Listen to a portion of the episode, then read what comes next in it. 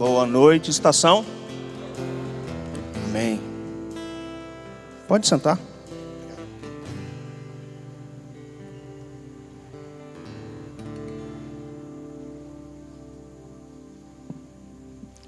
É bom estarmos aqui. É bom estarmos na presença de Deus. Os dias ainda não são dias bons, né?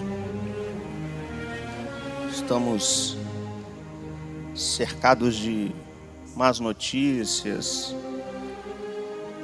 coisas que nós não gostamos de saber, mas nós acabamos de cantar que nós não queremos nada, né? Nada além de Deus, nada além da presença dele, nada nada além somente isso. Isso é muito forte.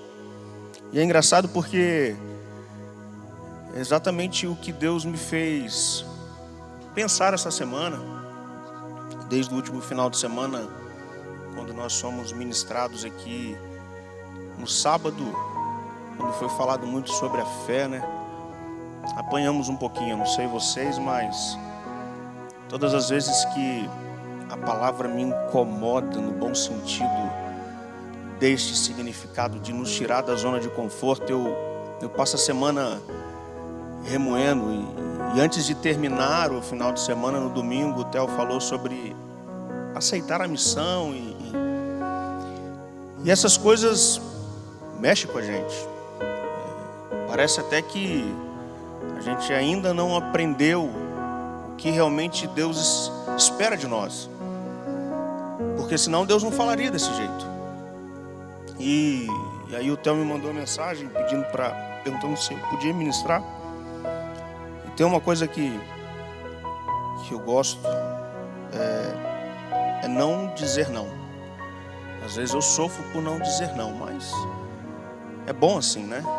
É melhor estar no estreito do que às vezes você cair na zona de conforto. E Theo, bendita a hora que eu aceitei, tá? Eu respondi com positivo, porque eu apanhei essa semana, irmãos.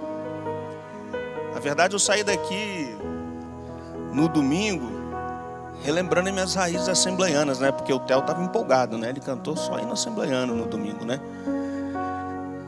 Quando eu cheguei, estava cantando, não sei se é um hino da voz da verdade. Mas eu saí daqui naquele final de semana, eu estava conversando com, com um rapaz que, por acaso, eu vi ele aqui, ele, ele trabalha no projeto. E ele falou algumas coisas em alguns minutos que, que casou com o que foi falado no sábado e no domingo. E eu fiquei a semana toda pensando sobre a fé, por que, que às vezes a gente vacila na fé, por que, que às vezes a gente não consegue acreditar em tudo que Deus faz, e por que, que às vezes abrimos mão da nossa missão. E aí Deus me levou a meditar no livro de Salmos. Eu quero compartilhar com vocês. Abra sua Bíblia, seu aplicativo. No Salmo 73. E, e exatamente o que foi falado aqui, foi cantado aqui.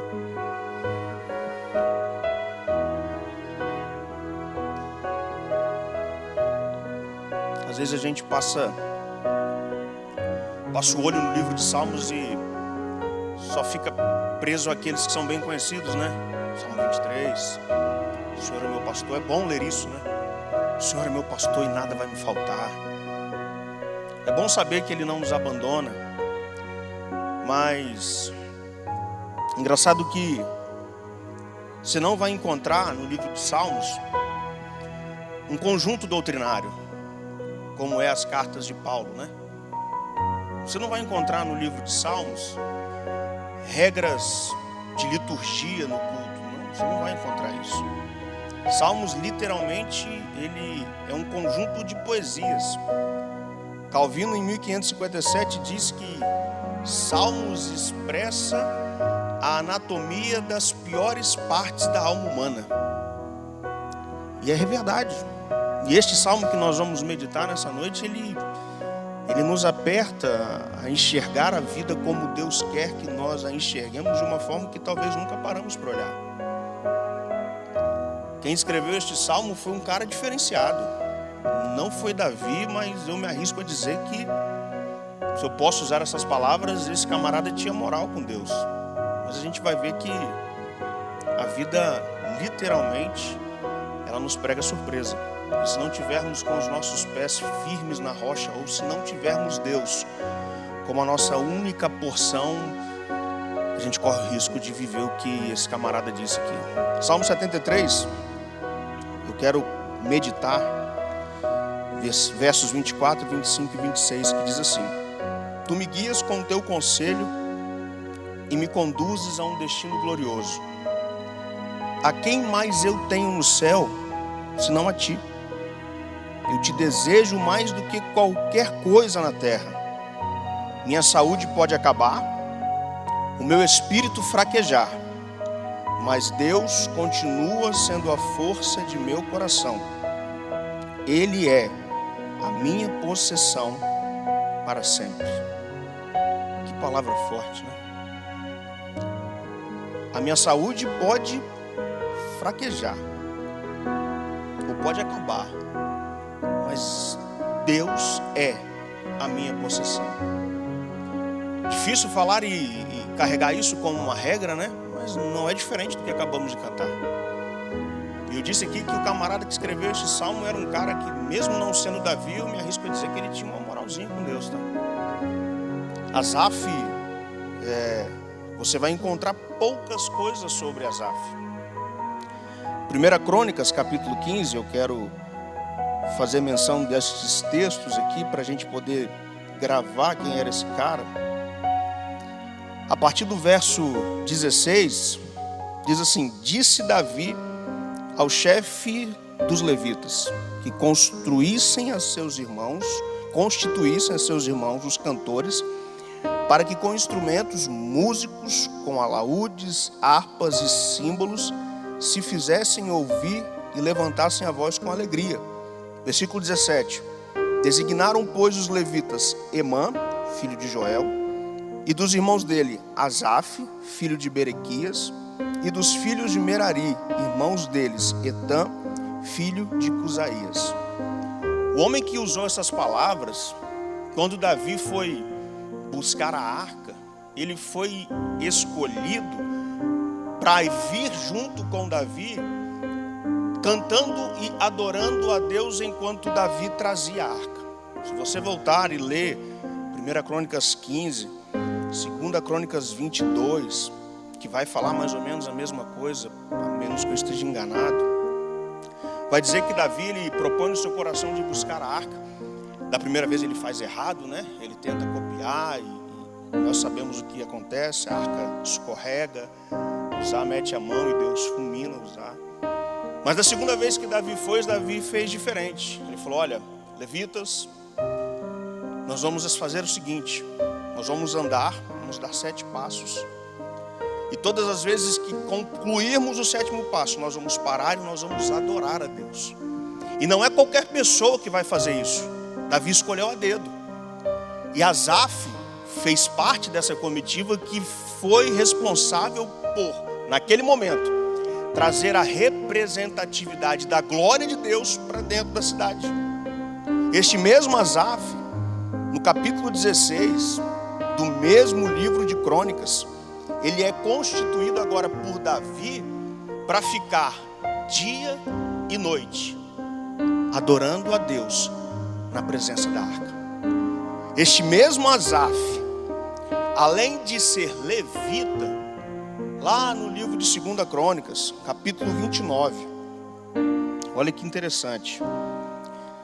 O cara era levita, o cara era adorador por excelência. E no capítulo 29 do livro de 2 Crônicas vai identificar Asaf como vidente. Em outras palavras, como aquele que trazia a palavra de Deus, profeta. Asaf, ele vivenciou os maiores momentos da reconstrução durante o reinado de Davi. Asaf, foi escolhido como entre poucos para presenciar a volta daquilo que representava a glória de Deus. Asaf ele tinha consigo, por estar perto de Davi, a mesma compaixão no que diz respeito a adorar a Deus.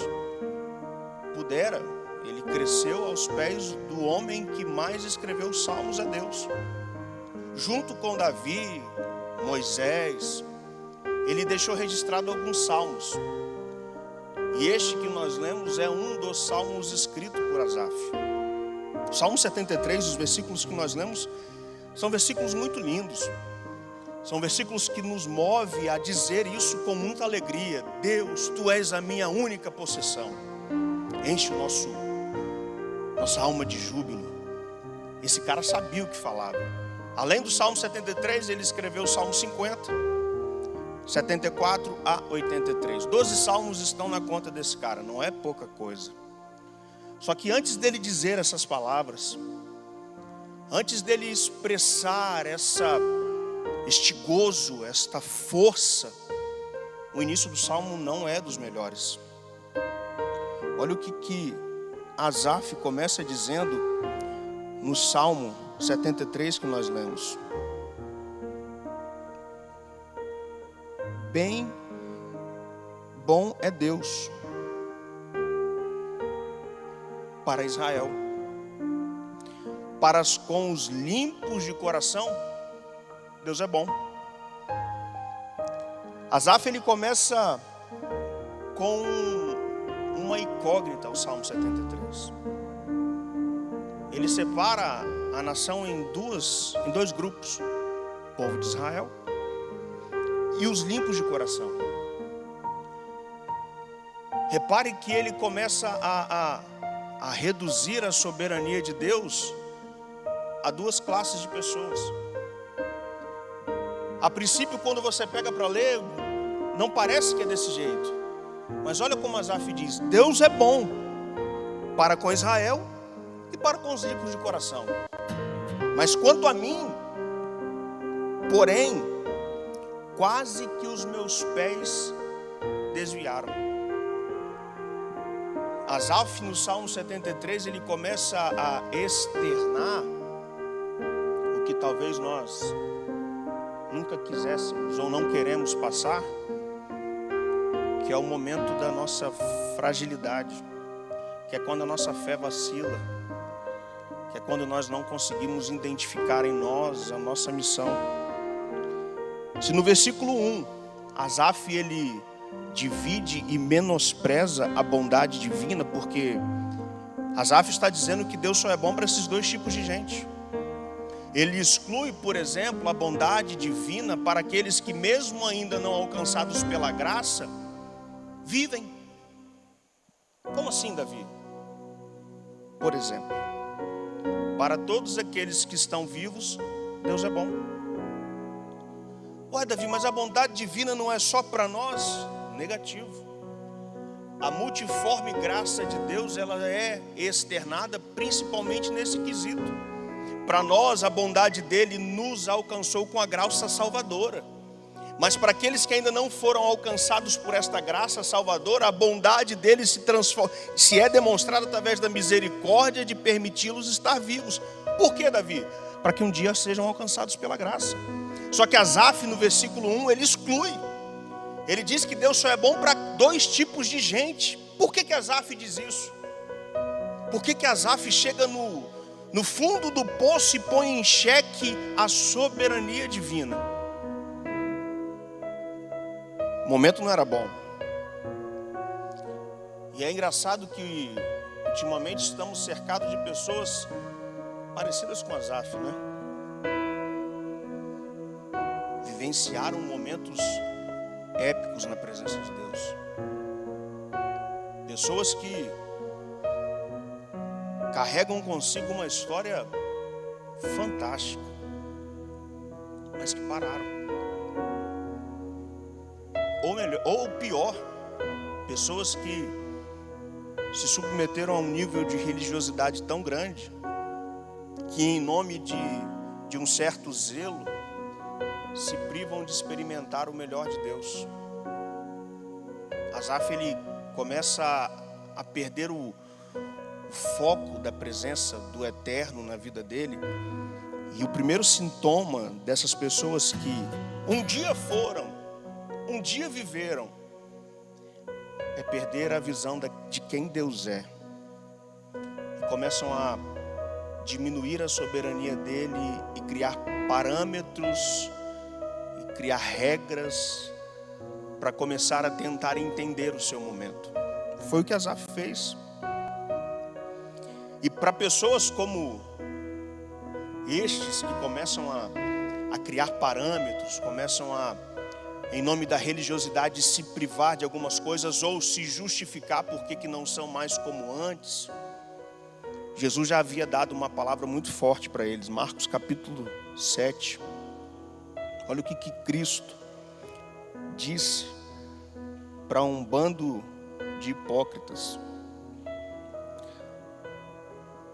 Ora, reuniram-se a Jesus os fariseus e alguns escribas vindos de Jerusalém.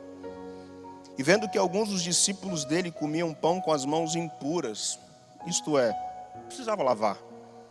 Pois os fariseus e todos os judeus, observando a tradição dos anciões, não comem sem lavar cuidadosamente as mãos.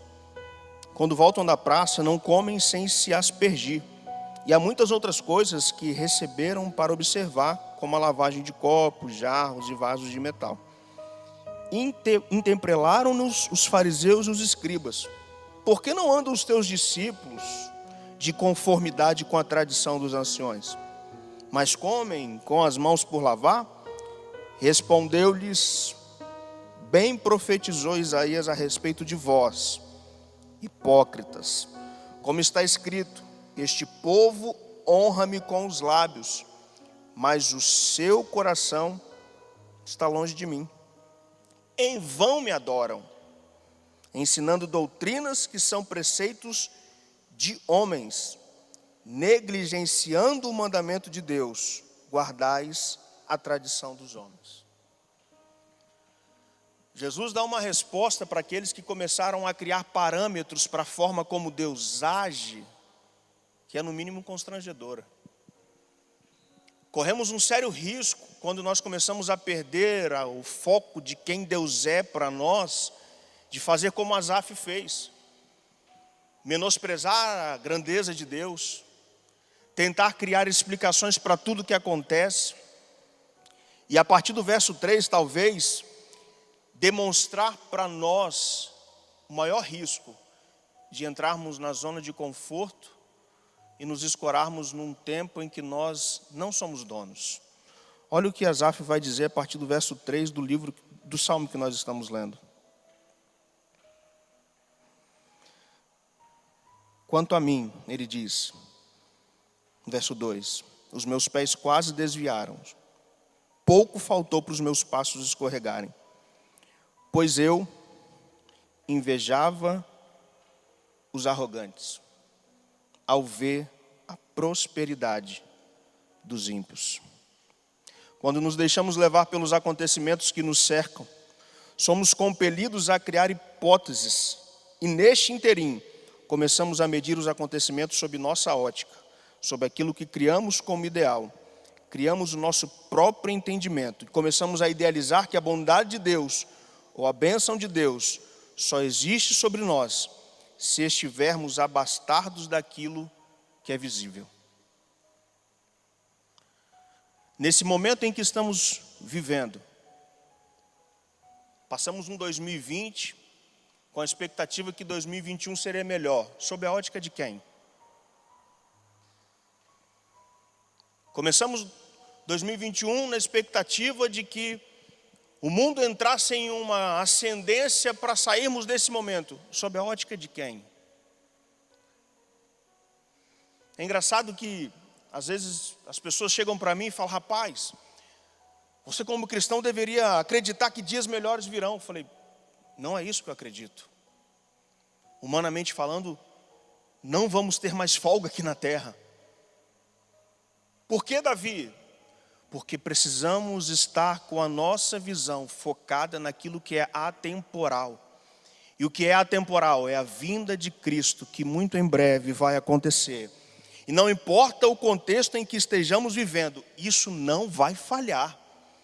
E se continuarmos a achar que Deus só é Deus quando Ele nos coloca em prazer terreno, perdemos o foco de quem realmente Deus é. Perdeu-se o sentido cantar que não queremos nada além de Deus. Corremos o risco de estar como Azaf, um camarada que vivenciou tudo que nós talvez ainda não vivemos. Trazer a presença de Deus para volta do meio do povo.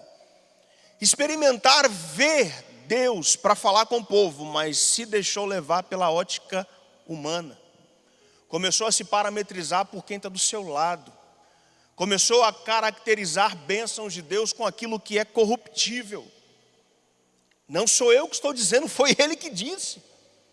Os pés dele quase desviaram quando ele começou a olhar para o lado e falar: Rapaz, o meu irmão tem uma Land Rover e eu ando de Kombi. Isso não é clichê. O meu irmão conseguiu adquirir uma casa própria e eu ainda estou de aluguel. Então Deus não é Deus. Olha a nossa mente. Há um risco muito grande nisso, porque eu disse aqui no começo que Deus é bom para todos. E é verdade. E ele sendo bom para todos, Salomão já falava sobre isso. O sol nasce sobre todos, as oportunidades estão disponíveis para todos. Mas não significa que porque todos recebem de tudo, que tudo que recebem é o mais importante que Deus tem para dar. Consegue entender isso? Não significa que as pessoas que conquistam tudo que todos não conseguem, ou tudo aquilo que todos podem, você não. E você começa a questionar, ah, mas por que, que Deus é bom para com ele, pode dar carro e para mim não? Você já parou para pensar que tudo que Deus dá para todos não pode ser o mais importante que Ele tem para dar para você? É isso que Asaf não conseguia entender. Asaf ele inferiorizou a poderosa ação divina a olhar para o lado.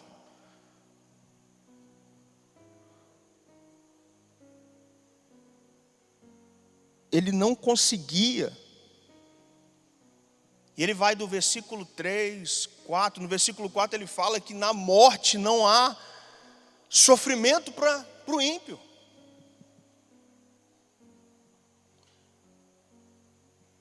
Quantas vezes somos convidados, como seres humanos, a questionar a atuação divina sobre nós? Quantas vezes, como seres humanos, somos questionados a tentar entender o que Deus faz?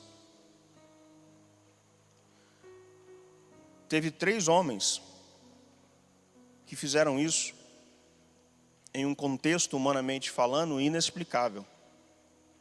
Os amigos de Jó. Inclusive, no versículo, capítulo 38, teve um que assumiu a posição de Deus e, como se fosse Deus, começou a falar com Jó. E a todo instante, eles usaram o período que eles ficaram próximos a Jó para dizer que Jó só estava daquele jeito porque ele tinha pecado. Quem de nós não faria a mesma coisa? O problema é que há uma expectativa nossa que Deus, nós, nós temos essa expectativa e eu duvido que seja essa a expectativa de Deus. Nós acreditamos que Deus espera de nós que nós possamos ser super crentes. Como assim, Davi? Há uma, uma corrente que prega que você precisa fazer vários jejuns, que você precisa mostrar para várias pessoas quem você realmente é, quando na verdade é a única coisa que Deus espera de nós é uma confiança pura. O Jonathan falou sobre um relacionamento de pai e filho. E você vai ter filho, você vai entender isso. Quem tem filho aqui? É, culto de jovens é difícil, né? Mas tem gente que tem. Então, vou dar uma de assembleia aqui. Eu profetizo casamentos e filhos aqui nessa noite, hein? Ó, o povo recebeu. A minha filha tem oito anos. E essa expectativa que Deus tem se assemelha nesse relacionamento de pai e filho. Hoje eu me arrependo de ter feito o que eu fiz, porque eu tirei essa pureza dela. Ela com três, quatro anos, ela podia estar numa altura dessa daqui, já devem ter ouvido exemplos desse tipo. E jogar, se eu tivesse perto, ela se jogava sem me avisar, porque ela sabia que eu ia me mexer para segurar ela. Recentemente agora eu tenho isso filmado, eu moro perto da delegacia, então ali é muito morro, né? Ela ganhou um patins, e na rua do lado, que é a rua da, do, da Estácio, é bem íngreme, né? Ela pegou o patins, pegou um pau de selfie, está filmado, pegou meu celular, ficou lá na ponta e falou: Papai, me segura aí que eu vou descer. E veio voada no patins. E eu fiquei pensando: é louca. E se ela se esborracha no chão, quebra a perna, o braço? Só que ela nem se preocupou com isso, porque ela tinha convicção que se ela cambaleasse, aonde eu tivesse, eu ia correr para segurar ela. Não que eu tivesse força para isso, mas é instinto paterno e o instinto de confiança dela é tão grande em mim que ela se joga. A expectativa divina sobre nós, e é isso que talvez Azaf por um momento não conseguiu entender, é que Deus espera de nós Escute, não é heresia. Uma confiança cega. Como assim, Davi? Não meça o quanto você vai confiar em Deus, apenas confie nele. Não crie parâmetros para aquilo que ele pode fazer, apenas acredite que ele pode fazer. Não pense que pelo fato de ter um ente querido não ao seu lado nesse momento significa que Deus não está no controle, pelo contrário, o fato dele estar vivo, eu disse aqui, é a prova da bondade divina. Então acredite, Deus é bom. A hora vai chegar, mas não deixe os seus pés escorregar, não crie parâmetros para a sua confiança. Tenha Deus como a sua única possessão. Asaf não conseguiu entender isso. E por não conseguir entender, ele começou a olhar para o lado. Literalmente. Mas ele só conseguiu passar por esse momento negro da história dele, lá pelo versículo 16 do Salmo 73. Mas antes de eu chegar nessa parte, eu preciso dizer isso. Todos nós vamos passar por um momento desse. Todos nós vamos dar uma parada em algum momento do caminho. Nós não somos super-heróis. Todos nós, em algum momento da história, vamos para a caverna, como Davi foi, como Elias foi. Todos nós, em algum momento da história, vamos estar no ápice da nossa espiritualidade. É oração, a gente está dentro, é evangelismo, é jejum. Mas todos nós, se não vivemos ainda, iremos viver dias ruins. Ô Davi, você está profetizando isso? Não. O problema é que a gente não quer aceitar que isso vem de Deus.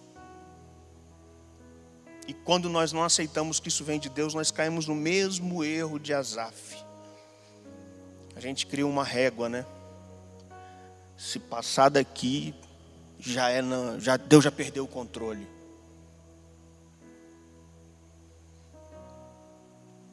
Jó, ele só conseguiu entender que Deus era Deus sobre ele no último capítulo.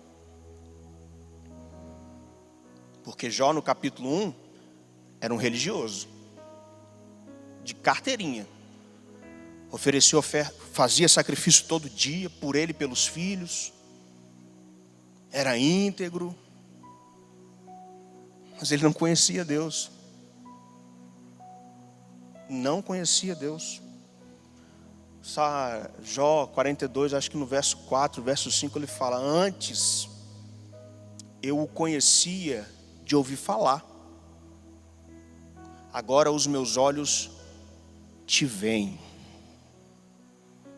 Irmãos, eu acredito piamente que neste capítulo de Jó, Deus apareceu para ele. Foi preciso ele vivenciar tudo que ele passou para ele saber quem Deus é. que paradoxo. Foi preciso ele perder tudo.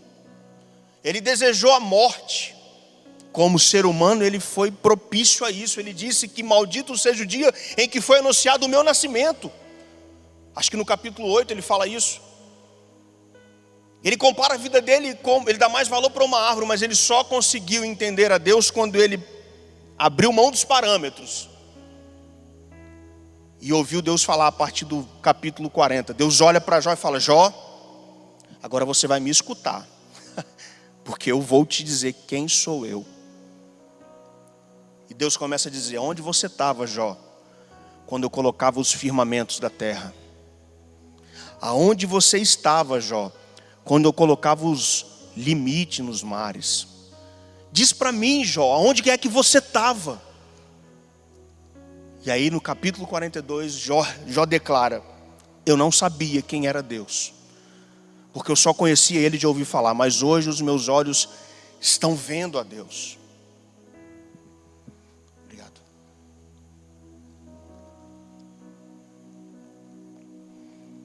No capítulo, no verso 16. No verso 15, Asaf fala: Eu tentei entender isso tudo, mas foi muito para mim. Asaf, depois de chorar, questionar, reduzir a soberania divina, dizer que o justo não sofre na morte, desculpa, que o ímpio não sofre na morte. Ele chega no verso 14, 15, ele fala: Eu tentei entender isso tudo, mas foi demais para mim para de querer se comparar com quem está do seu lado. Busque um relacionamento com Deus baseado naquilo que você é e naquela expectativa que você tem sobre Deus. Ah, Davi, mas o Carlos ele se joga na presença de Deus, eu preciso fazer. Busque a Deus da forma como Ele conhece, que você consegue buscar. Pare de olhar para quem está do seu lado. Você é único e tem a expectativa de ter uma experiência com Deus baseado naquilo que você acredita. Para de criar parâmetros. Asaf só parou e só entendeu quem Deus é quando ele entrou no santuário. Verso 16. Até que eu entrei no santuário Parece paradoxal, né? Levita que participou do regresso da arca, era conhecido como profeta, ele era vidente. O povo procurava ele para saber o que Deus vai falar sobre o futuro. Ele chega no fundo do poço e ele só consegue entender quem Deus é quando ele para de criar parâmetros para aquilo que ele acreditava sobre Deus.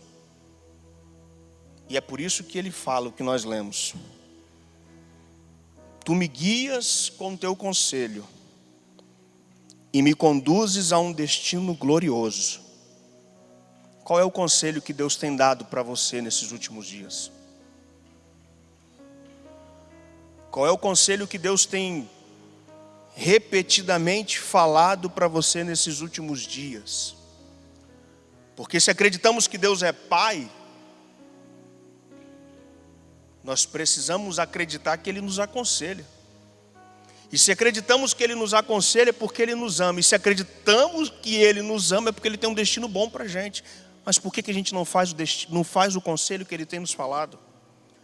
Por que, que não aceitamos a missão? Por que, que não paramos de criar parâmetros para a nossa fé? Por que, que não paramos de desacreditar da soberania dEle? Por quê que não acreditamos no conselho que Ele nos dá? Se não conseguimos ouvir o conselho dele, nós nunca vamos conseguir dizer, como Asaf disse: A quem tenho eu no céu além de ti? e não há na terra quem eu queira mais que a ti. A palavra que eu gostaria que nós desenvolvêssemos em nosso coração nessa noite é darmos ouvido ao conselho que Deus tem dado a nós nesses últimos dias. Para acreditar, pare de acreditar em hipóteses. Pare de acreditar em probabilidades. Acredite no que Deus pode fazer. E acreditar no que Deus pode fazer vai te convidar a sair da zona que você tem vivido até hoje. Acreditar naquilo que Deus pode fazer Pode ser que o que ele vai fazer não é o que você criou de parâmetro para você, mas aceite porque é o melhor.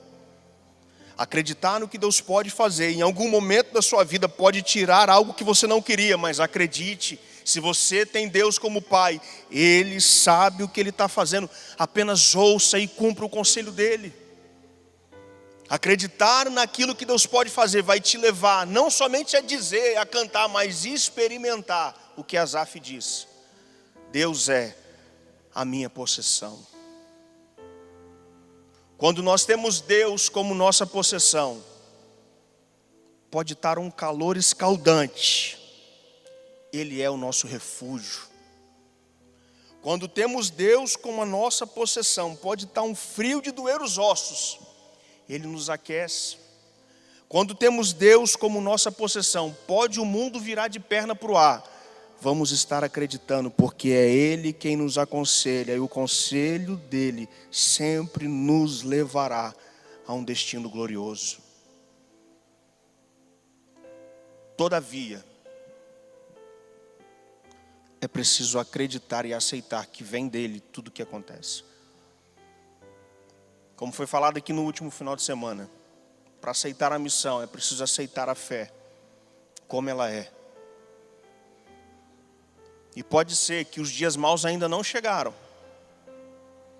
Mas não se iluda, vão chegar. E se chegar, escute Deus. A todo instante Deus vai estar te aconselhando. Escute a Deus. Não perca a visão daquilo que é atemporal. Não volte os seus olhos para aquilo que é corruptível. Tenha Deus como a sua única possessão. Fique de pé, por favor.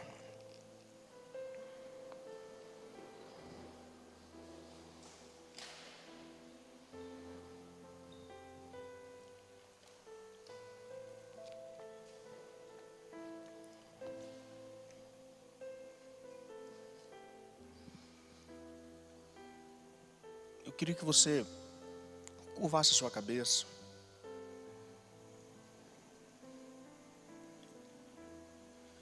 Por um momento tente lembrar de tudo que já te tirou a visão daquilo que é atemporal para você. Tente lembrar de tudo aquilo que te fez por um instante pôr em xeque o controle de Deus sobre a sua vida. Tente lembrar tudo aquilo que te fez desacreditar do poder que Deus tem como Pai sobre você. E se o que você está lembrando te traz dor, hoje é a noite de apresentar para o Pai que está aqui, que você quer declarar para Ele: Pai, Tu és a minha única herança, Tu és a minha única possessão. Tente por um momento, se você ainda não fez isso, tente por um momento expor a Deus as suas fraquezas. Tenha coragem como Asaf fez. No momento que ele estava com os pés vacilando, ele não ousou em dizer que ele quase escorregou. No seu momento de tristeza, ele não se escondeu atrás de um super-herói, ele demonstrou quem ele era. Se você quer dizer que não tem ninguém na terra que você quer mais do que Deus, agora é a hora. Soberano Pai, nós somos muito gratos ao Senhor, porque apesar de tudo que tem acontecido, apesar de tudo que temos vivenciado, há algo que me faz acreditar piamente na tua soberania, porque o cuidado que o Senhor tem conosco, nas palavras que têm vindo aos nossos corações, é de tal maneira que nós não conseguimos expressar em palavras. E hoje, mais uma vez, o Senhor nos trouxe à memória o quão grande tu és e quão pequeno nós somos. Mais uma vez, o Senhor nos trouxe à memória o quão bom tu és e quão frágil nós somos. Mais uma vez, o Senhor falou conosco quão poderoso tu és e quão ínfimo nós somos. Ó oh Deus, nós queremos acreditar mais no Senhor, nos ajude a ser melhores. Ó Deus, nós queremos tributar ao Senhor tudo que acontece, às vezes nós não conseguimos fazer isso, nós somos seres humanos frágeis.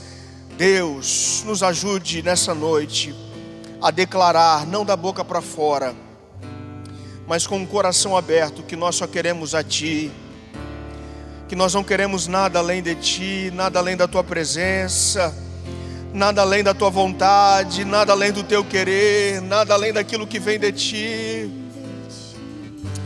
Ó oh Deus, nós queremos ser uma geração que não tem os pés escorregadios, mas os pés firmes na rocha, e dizer com propriedade que nada, nada, nada vai nos separar da tua vontade, ó Deus.